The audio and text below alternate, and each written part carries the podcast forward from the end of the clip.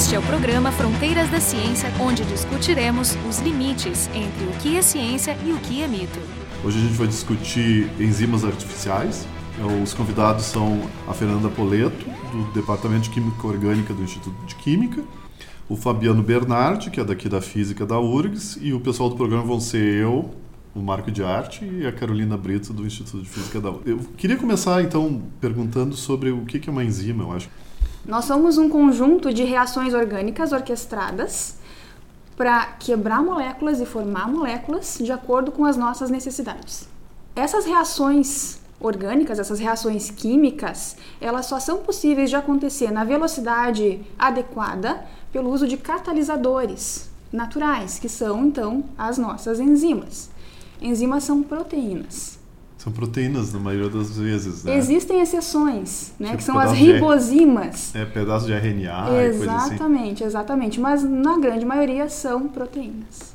Como é que elas funcionam, assim? Porque tem nesse, nesse teu conjunto de organismos que vão acontecer diversas reações. Tu tem diversas células, diversos hormônios, diversos líquidos, diversos tudo. Como é que a gente, como é que a enzima sabe onde que ela vai se agregar para para catalisar tal ou tal reação? Bom, existe todo um campo de estudo chamado enzimologia, né? E essas enzimas elas são altamente seletivas, elas possuem na sua estrutura o que nós chamamos de sítio uh, ativo, né? Um sítio catalítico, uh, que é que, topologicamente, né? É adequado para poder incorporar um substrato, que é o composto que vai sofrer a reação. Eu gosto dessa coisa topologicamente, quer dizer, a, a forma da molécula é, é, a coisa mais importante para fazer a catálise. Né? Ela é super importante, é. mas não só a forma, como também as interações né, que ocorrem é, é entre. Mais, mais complexas que é a parte da quântica, de como é que essas diferentes os diferentes átomos que compõem também influenciam isso, na reação. Isso, tridimensionalmente, os aminoácidos, né, os resíduos de aminoácidos que compõem essas proteínas, eles vão estar tá, uh, próximos, né, uh, no sítio catalítico, determinados aminoácidos vão estar tá próximos no sítio catalítico e são esses aminoácidos, então, que facilitam a interação do substrato com a própria enzima nessa região e que, digamos assim, eles fazem algumas modificações, né, pelas interações não covalentes entre o substrato e esses resíduos de aminoácidos, nós temos um que nós chamamos de redução da energia de ativação. Uhum. E com isso, então, nós temos uma velocidade aumentada da reação. Caminho reacional. Exatamente. Que, que tem uma energia de ativação menor. Exatamente. Ah, eu Ou seja, não é que ele, que, ele, que ele pega aquele caminho e diminua né, a energia de ativação. Ele acha um outro caminho que tem uma energia de menor, ativação menor. Portanto, é mais provável. Exatamente. E isso ocorre no, num sítio específico. Cada reação catalítica é num sítio específico, de uma superfície específica para uma molécula, uma reação específica. Ele é bem específico. Tem, e, mas eu estava lendo até quando eu estava preparando que, que uma reação que normalmente sem a enzima demoraria um certo tempo, com a enzima ela é, é pode ser mil vezes mais rápido, até mais. Muito mais do que isso. Mais, muito, muito, mais, do que, que isso. As enzimas são, nós chamamos de catalisadores naturais, são acho que os melhores catalisadores que existem. O ser humano está tentando chegar ali perto, né, chegar né? perto, mas nós ainda não conseguimos. O que, que acontece? As enzimas são muito seletivas. Né? Elas, não são, elas não são pau para toda a obra. Não, elas não, não, não. servem para todas as reações. Exatamente. E isso é, na verdade, uma qualidade do catalisador. Sim. Não é um problema. Porque eu faço catálise também, não só bio, mas a parte mais de catálise inorgânica, heterogênea no caso. E quando tu, tu fala de catalisador, tu quer que seja um catalisador muito ativo, mas seletivo. Porque não adianta tu produzir a molécula que tu quer e produzir outras, outras moléculas que vão poluir meio ambiente, etc. Não ah, adianta sim, nada. Não quer que, que... Então tu quer alta seletividade e alta atividade. A enzima tem alta seletividade e, e alta atividade. Alta atividade. Sim, então... porque se tu, acaba, se tu não tiver essa seletividade, tu pode acionar diversas moléculas que inclusive podem é. impedir alguma coisa que tu que, que, quereria é, é, fazer. Eu vou ou... dar um exemplo. Uh, CO2, né? Que tem todo o problema de aquecimento global. Tu faz a quebra da molécula de CO2. Eu trabalho também, em especial nessa reação catalítica. Tu tenta dissociar a molécula de CO2. O que tu quer?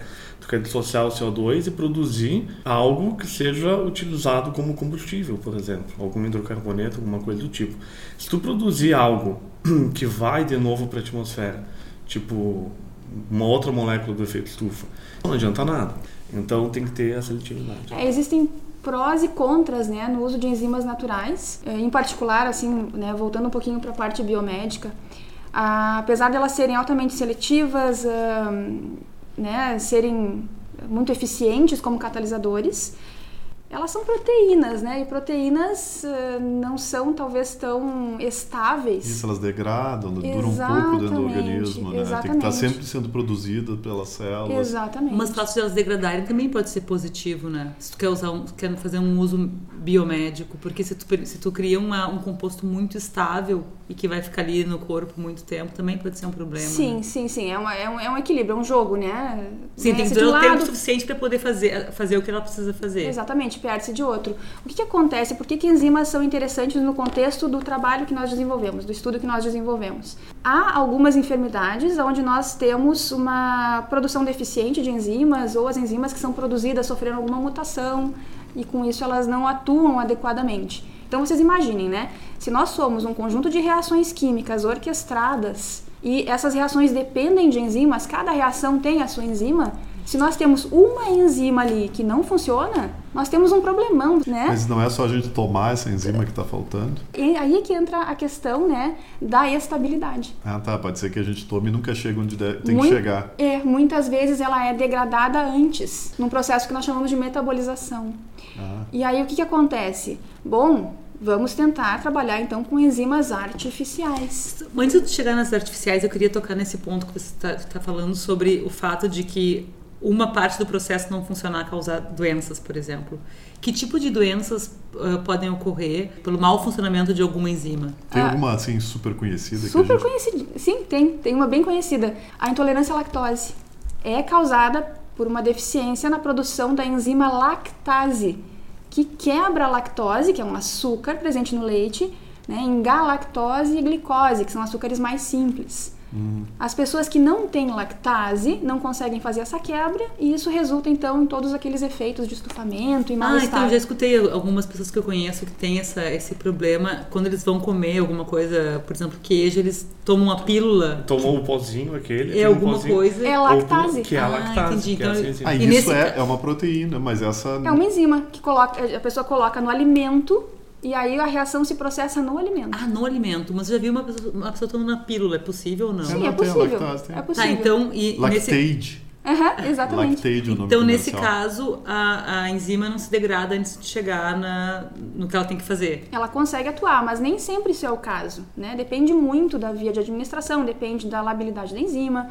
Um outro exemplo, que é o exemplo que nós uh, focamos no nosso estudo, é a esclerose lateral amiotrófica. A ela é aquela do desafio do balde de gelo, que foi moda por um tempo. Que é do Stephen Hawking. Né? Exatamente, é a uhum. doença que ele tinha. Né? Existem estudos, isso não é super certo, né? mas existem estudos que apontam que essa doença tem relação com a deficiência de uma enzima chamada superóxido dismutase. O que, que essa enzima faz? No organismo, nós temos, digamos, uma uma guerra acontecendo o tempo todo. Né? Nós temos moléculas que são benéficas e moléculas que causam malefícios. Isso é subproduto é, das reações normais, né? Isso que é mais estranho, né? Exatamente, né? é natural. E nós temos defesas contra isso. Um desses subprodutos é uma molécula, uma molécula pequenininha que nós chamamos de ânion radical superóxido. É um derivado do oxigênio, tá? É da mesma família, digamos assim, entre aspas, de modo bem grosseiro. E esse ânion radical superóxido ele é muito reativo. Ele causa danos às células. Então ele precisa ser, digamos, neutralizado. E uma maneira de combatê-lo é justamente por meio dessa enzima que é a superóxido dismutase. Ela transforma o ânion radical superóxido em dois compostos que não são tão perigosos, que é o oxigênio e o peróxido de hidrogênio, a famosa água oxigenada. Ah, mas isso tem a ver com a ela. Tem, tem, tem estudos que mostram, né, que apontam, mas isso ainda é algo em aberto, mas tem estudos que mostram que a ela tem relação com algum problema uh, na ação dessa enzima, superóxido dismutase. Mas isso é um estudo em aberto ainda. Mas eu imagino que, assim, digamos que a gente saiba, por exemplo, que uma tal doença é uma deficiência de uma tal enzima. Né? Nem sempre, eu imagino que confeccionar essa enzima de maneira artificial seja um, um, grande desafio. E foi nessa área que vocês produziram esse artigo mais recente, né? Quer dizer, Sim. que desafios existem quando eu penso em fazer uma, uma enzima artificial? Bom, imagino que existam mil, né? Ah, o primeiro, seletividade As, as, enzimas artificiais, elas podem ser de dois tipos. Elas podem ser hum, estruturais, né? Ou seja, elas realmente imitam, em termos de estrutura, as enzimas naturais. Então, eles têm que ser necessariamente uma proteína? Uhum. Ou um oligopeptídeo, né? Que seria uma, uma versão pequenininha da proteína. Uhum. Só né? com a né? parte que importa? Exatamente. Uhum. Ou uh, elas são apenas funcionais, ou seja, elas podem ser completamente diferentes em termos de estrutura, mas a reação é a mesma. E aí é que nós entramos. Né? As nanopartículas inorgânicas são exemplos de enzimas artificiais funcionais. Então a primeira coisa é que é inorgânico, não tem nada, não vem de uma, de uma hum. proteína, não vem de uma modificação de uma proteína, é uma coisa não. completamente diferente. O que para mim é espantoso assim é que eu fico pensando se a, se a gente entende a proteína ou se a gente entende a enzima que está fazendo aquela aquela catálise, a gente sabe da, da morfologia dela, a gente sabe quais são os, os elementos que compõem ela, os aminoácidos. Se a gente sabe isso, a gente consegue imaginar pequenas modificações né, nessa proteína que poderiam fazer a mesma função dela. Né? Agora, quando tu vai para o mundo inorgânico, que é completamente diferente, como é que tu sabe que vai funcionar? Na verdade, que a, gente, a gente sabia o que a enzima tinha que fazer, né? que era uma essencialmente uma, um processo redox, né? Porque o que, gente, é um processo redox? A gente tinha que a gente tinha que ter uma partícula que conseguisse facilmente perder oxigênio e depois armazenar oxigênio e fazer o ciclo. Ou seja, ela, falando grosso modo, ela reage com algo que reduz, depois uh, vem algo, oxida ela, reage de novo e fica fazendo isso. É, a, a gente tinha que imaginar então uma partícula, como é o caso do óxido de sério, que conseguisse facilmente perder oxigênio e pegar oxigênio. Ou seja, que facilmente oxida numa uma atmosfera propícia, ou no caso aqui é um líquido, né, que tem algo com que oxidante, né, e que também reduza facilmente. Tu fala parece que ela faz e desfaz, então como é que uma coisa que faz e desfaz pode te ajudar? Não, não fica empate o, o jogo? Esse é o ponto, essa pergunta é excelente, porque ela está vinculada à novidade desse estudo. Aham, então explique. Uh, o que, que acontece, né? Essa já é sabido, né? Não, não, fomos nós que descobrimos isso, mas nanopartículas de óxido de sério, que é o composto que, que nós trabalhamos, elas são capazes de catalisar essa reação de transformação do ânion radical superóxido em oxigênio e peróxido de hidrogênio. Ok, Perfeito. Já se sabe que elas são miméticos da superóxido dismutase. Apesar de uma ser completamente diferente da outra. Sim, mas a reação é a mesma. Hum. Por isso, são enzimas, hum. né? Miméticos de enzimas funcionais. Só que essa questão da Mimético do ponto de vista químico, meramente. Exato, exato. Mimético no ponto de vista químico. O que, que acontece? Se é fácil da partícula ganhar e perder oxigênio, então talvez ela faça um tremendo estrago no organismo porque ela vai atuar onde não deve. E aí nós pensamos assim: e as enzimas? Será que elas não teriam esse mesmo potencial de fazer um super estrago? Sim, teriam. Só que a natureza é super uh, inteligente, né? É, é, é, fruto de, é fruto de bilhões de anos de evolução. Exatamente. Tira, tira o inteligente que vai entender errado. Então, a natureza ela é fascinante. Permitiu, então, né, que as enzimas criassem maneiras de evitar atuar em locais onde elas não devem, no tempo onde elas não devem, que é a regulação enzimática. Uma das estratégias é justamente o uso de proenzimas. O que é uma proenzima? É uma versão inativa da enzima. Ah. Ela só vai ser ativada frente a um estímulo externo, um gatilho. Né? Por exemplo, uh, pepsina.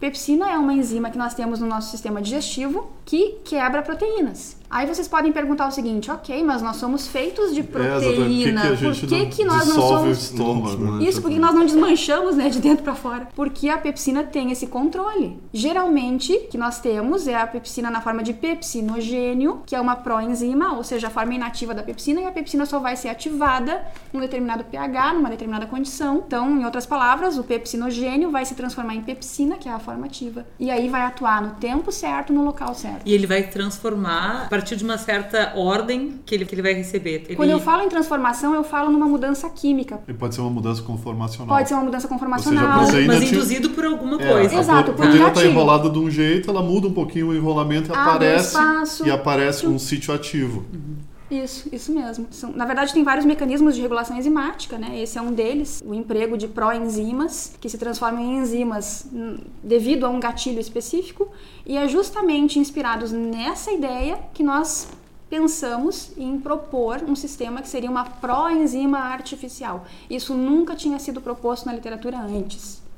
Quer dizer que vocês, na verdade, trabalham não, na, não somente na questão da enzima, mas na questão da regulação da atividade dessa, dessa enzima. Isso que seria o que vocês, o que vocês produziram. É, eu, é, na verdade, assim, sendo bem humilde, né, eu acho que seria até prepotente da gente falar que trabalhou com regulação, mas nós tentamos começar alguma coisa nesse sentido. Né? Ou seja, nós temos uma proenzima artificial que, frente a um estímulo específico, vai se transformar então na enzima artificial. A enzima artificial, como ela funciona, tudo isso já era conhecido. O que nós propomos é justamente então trabalhar com a ideia da proenzima artificial. Que é nanopartícula, né? Porque o óxido de sério é uma, é uma molécula. É, é uma nanopartícula. Mas né? por que, que a nanopartícula tem que ser alguma coisa grande? O que ele é grande porque é um Não. monte de óxido de sério. Na- É, na verdade, é, é uma partícula. Nesse, nesse trabalho específico, o tamanho é 2 nanômetros, mais ou menos, Isso, né? mas isso é muito maior do que uma molécula. Para mim, o óxido de sério é uma molécula, não é? É, mas aí que, aí que vem a ideia da nanopartícula, porque a nanopartícula ela tem ah, na superfície os sítios cataliticamente ativos. Então tu precisa desses sítios cataliticamente ativos, que são basicamente é, conformações atômicas da superfície que vão provocar uma determinada reação. Se tu pegar só a molécula, tu não vai ter esses sítios cataliticamente ativos. Mas É. o, o óxido, o E- óxido de sério ficava dentro da nanopartícula? Não, a nanopartícula é de É o óxido, próprio é o Ela óxido de é, é sério. toda feita de óxido de sério. A nanopartícula mesmo, ela é COH3, que é um hidróxido de sério, Aham. ou seja, ela é toda de COH3 e com esse gatilho se transforma em CO2, que seria o óxido de sério, o CO2 menos X, porque tem um percentual de sério 3, estado de oxidação sério 3 e um percentual de estado de oxidação sério 4. Mas ela é toda de sério, óxido de sério ou hidróxido de sério, ela é toda ela dessa forma. Mas ela tem esses sítios cata- cataliticamente ativos na superfície. Pra E mim é isso tão impressionante que- isso, porque como é que constrói isso? Para Parece, parece uma engenharia quase. Porque tu tá falando de um jeito como se tu desenhasse essa, essa Isso. nanopartícula, né? É, e, é. eh, eu acho que para os ouvintes é até bem, bem difícil de entender, como é, para mim, inclusive, como é que tu desenha isso? Como é que tu consegue montar do jeito que tu quer? tu tenta produzir algo e otimizar o resultado, otimizar a atividade e a seletividade. Como tu otimiza? Tu varia parâmetros na síntese. Então, às vezes tu varia um parâmetro, tu não sabe exatamente a influência daquele parâmetro na no catalisador final. Mas tu quer investigar, então tu varia vários parâmetros e tu Ah, vê sim. o que que tá. Então assim, é, é, tu não tem uma receita reação X, catalisador Y, eu para ter mais sítio Z, eu aumento a temperatura da síntese. Não existe isso. Cada caso é um caso. Mas tu vai variando os parâmetros para otimizar o resultado final. Ah, sim, então e além faz- disso entender, é, entender o que está por trás, né? Fisicamente, quimicamente o que está por trás. Né? Inclusive, eh, nessa linha, né, só para pontuar, o processo de síntese que nós desenvolvemos, que é novo, levou mais de um ano. né, Desde a ideia da até- ideia, da concepção, né, do, do levantamento de hipóteses, até a gente chegar na, na versão final, digamos assim, aquela que melhor vocês funcionou. queriam. Porque essa questão dessa nanopartícula, então você estava dizendo, né, Fabiano, que a ideia é que, que ela seja pequenininha, então ela tem uma superfície de contato grande para ter esse monte de sítio catalítico. E aí, o que que, o que que deslancha o processo de transformação na molécula que vocês queriam? Peróxido de hidrogênio. E isso, e esse peróxido de hidrogênio, É, ele- é esse que é o ponto, porque se a gente colocasse uma nanopartícula de óxido de sério, ela ia interagir antes de ter o H2O2. Então, a gente colocou COH3, que só reage com o H2O2 para formar o óxido de sério que vai ser o catalisador. É, Até para complementar aquilo que a Fernanda tinha falado, ah, é conhecido que o óxido de sério faz essa, essa transformação, né? Bom, então tá, então tu coloca nanopartícula óxido de sério, tá resolvido, mas ela vai interagir antes, não vai num local específico. porque Por vocês, vocês foi- encapsularam essa, essa molécula desejada até chegar no. pra- com a ideia de chegar no local que vocês gostariam que chegasse. Isso, a gente. ah, primeiro, ah, são duas coisas. Primeiro, sintetizou hidróxido de sério, que daí não interage, e isso está encapsulado. O que nós fizemos foi ah, utilizar cristais líquidos liotrópicos. No, no nosso caso específico, são misturas de lipídio e água que acabam formando estruturas bastante complexas, eles se autoassociam, formando estruturas bastante complexas, constituídas por canais aquosos. Então, Tipo uma esponja? é, dá pra, dá pra Como fosse fazer. um tijolo. É um tijolo, mas, Um tijolo. mas tem canais. Mas, mas- tem canais. É, Mas um tijolo. Mas diferentemente do tijolo, né? O- nesse caso, os canais eles se interconectam. Aham, é Tudo uma inter- rede, assim. Exatamente, exatamente. Como se fosse um grande encanamento. Aham. Então, esses canais se interconectam, são canais aquosos, e nós conseguimos sintetizar as nanopartículas de hidróxido de sério 3 dentro desses canais. Essa foi a nossa sacada. Por que, que é uma sacada? Porque hidróxido de sério 3, nas condições fisiológicas, né, aquoso, diluído, um pH levemente ácido, não se mantém como nanopartícula. Ah, eles se grudam no Ele se dissolve Ah, se dissolve, se inclusive. dissolve. Então nós precisávamos manter isso não dissolvido, manter como nanopartícula, para que depois, né, no processo de ativação pelo peróxido de hidrogênio, o H2O2, a gente tivesse então a formação da nanopartícula de óxido de sério, que é a enzima ativa, o mimético, melhor dizendo, né? E esse de cristal enzima. líquido no- dentro do qual vocês colocaram a molécula que vocês desejam que chegue no local, esse cristal ele é compatível com a, com a fisiologia humana? Extremamente compatível. Inclusive, é muito usado na área de cosméticos. Então, como é que seria se a gente fosse imaginar a situação onde isso aí fosse viesse a ser um fármaco? Uhum. Como é que seria a administração? Seria uma, uma gelatininha que tu teria que comer, alguma coisa assim, tipo uma pílula com uma gelatina dentro, uma coisa É, assim? o que, que acontece, né? A gente tem um processo longo no desenvolvimento de qualquer medicamento. Não, sim, sim, mas eu tô né? pensando Então, só na tá frente, bem- assim, tipo sim. meio sonhando, porque tu diz que tem cristal líquido junto, que não é uma, não é só as nanopartículas, são as nanopartículas associadas a uma coisa que tem uma estrutura. Né? Nesse, nesse estudo, que foi o, o mestrado da Denise Bon, pelo Instituto de Química, né, que eu orientei e o Fabiano que orientou, nós desenvolvemos então a ideia. Né? A gente. A prova de conceito. Exatamente, nós provamos o conceito. Como se administra isso no organismo? Porque afinal, se a gente pensar no sistema hoje, na verdade é um, é um gelzinho, né, todo constituído por esses canais aquosos, e dentro desses canais nós temos as nanopartículas de hidróxido de sério. Como é que injeta isso, Isso, no é. sangue, né, na- na- nas veias? É. Complicado.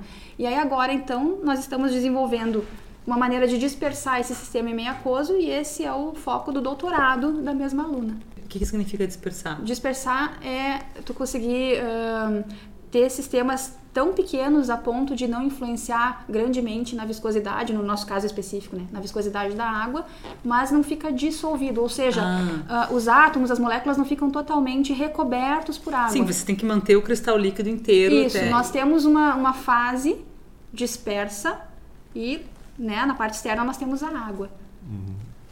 E a pessoa ingeriria esse líquido.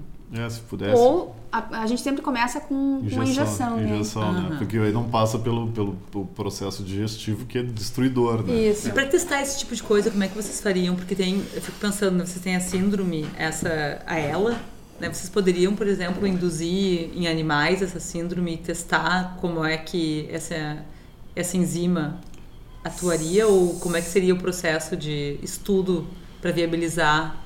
Eu acho que é importante salientar dois pontos aqui, né? A, todo o estudo biológico e o estudo físico também, né? Para caracterização desses sistemas. Em termos biológicos, sim, a gente começa com ensaios em células, depois nós vamos para ensaios pré-clínicos, ou seja, em animais. Animais. né? E a universidade sozinha para por aí. Depois disso, nós vamos para seres humanos. É claro que é um tempo grande, né, até lá, e se nós mostrarmos que o sistema é seguro e eficaz. E em humanos tem que ter parceria com a empresa porque é super caro. Mesmo para fazer os testes. Sim, com certeza, com certeza. Então isso está no nosso futuro, perspectiva futura. É claro que no estudo que nós fizemos, a gente fez uma parceria super legal com o grupo da professora Dinara Moura da UFSPA e com o grupo da professora Carmen Vargas da Faculdade de Farmácia aqui da URGS e Hospital de Clínicas. Então nós vimos, né, por ensaios preliminares que o sistema é seguro em termos de toxicidade e nós vimos também o mais importante, né, é que o sistema é como nós dizemos que é.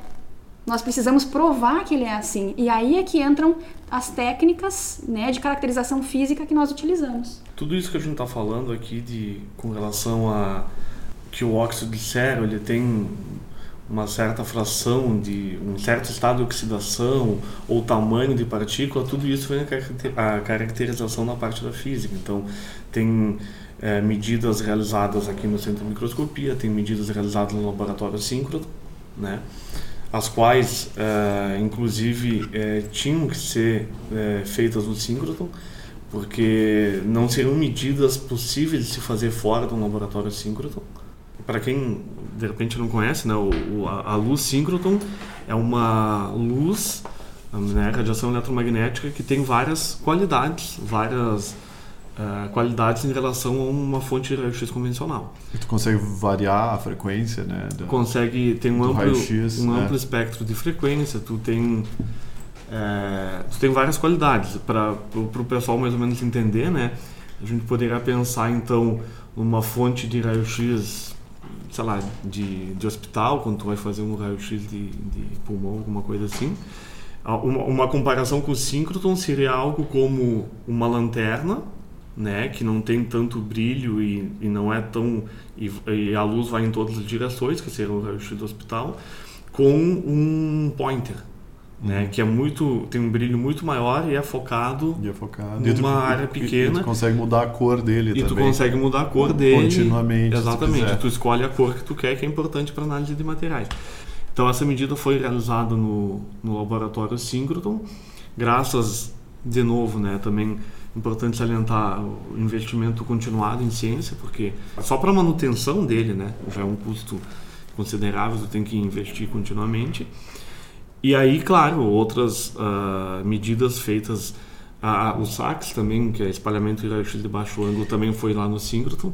E aqui no centro de microscopia, que obviamente também.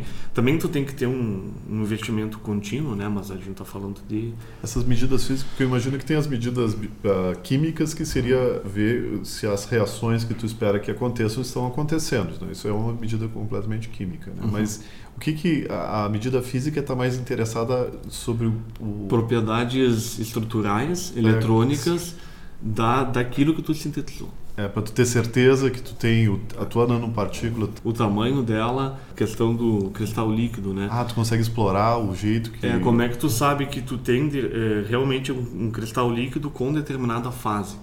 Então, isso tu vê como ah, uma medida de como... espalhamento de raio-x ah, de baixo ângulo.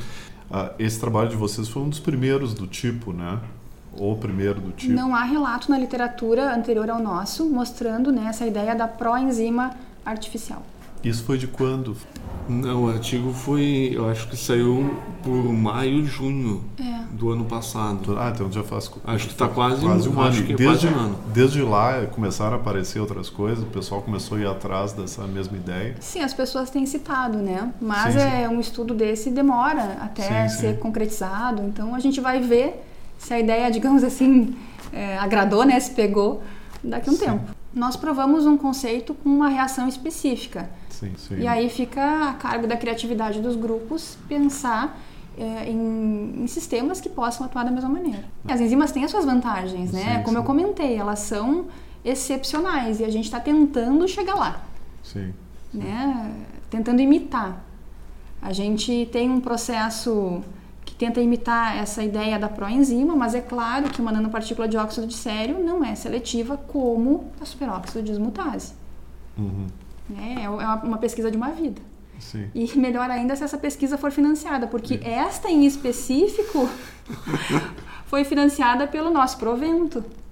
Ah, é? Totalmente financiada pelo nosso salário. Bernardes Foundation e Poleto Foundation. Ah, é mesmo? É mesmo? Que é, infelizmente, né? Não, não certamente não. não, mas certamente o síncroton, a, estru a estrutura da universidade, não, é, por gente... isso que é importante também a gente é. manter o financiamento da universidade. É, a, gente, é, a gente fala que foi financiada por nós a parte, digamos assim, do, dos Uh, dos consumíveis, né? Uhum. É claro, tu vai os reagentes, os reagentes, as viagens para o síncroton, as viagens da equipe, sim, é, que, ah, sim. que o, o síncroton dá um, um auxílio para viagem para lá, mas é um, é um auxílio limitado a dois pesquisadores por proposta e é, também é um valor fixo que, que, cobre parte da passagem. Então, é, por exemplo, é nesse, caso, né? nesse tempo de linha foram quatro pesquisadores. Então é, são, são só dois. Mas o fato é que é, a gente realmente não, não tinha incentivo, né? Do ponto de vista financeiro. E mesmo sem incentivo, porque o cientista brasileiro é um grande teimoso,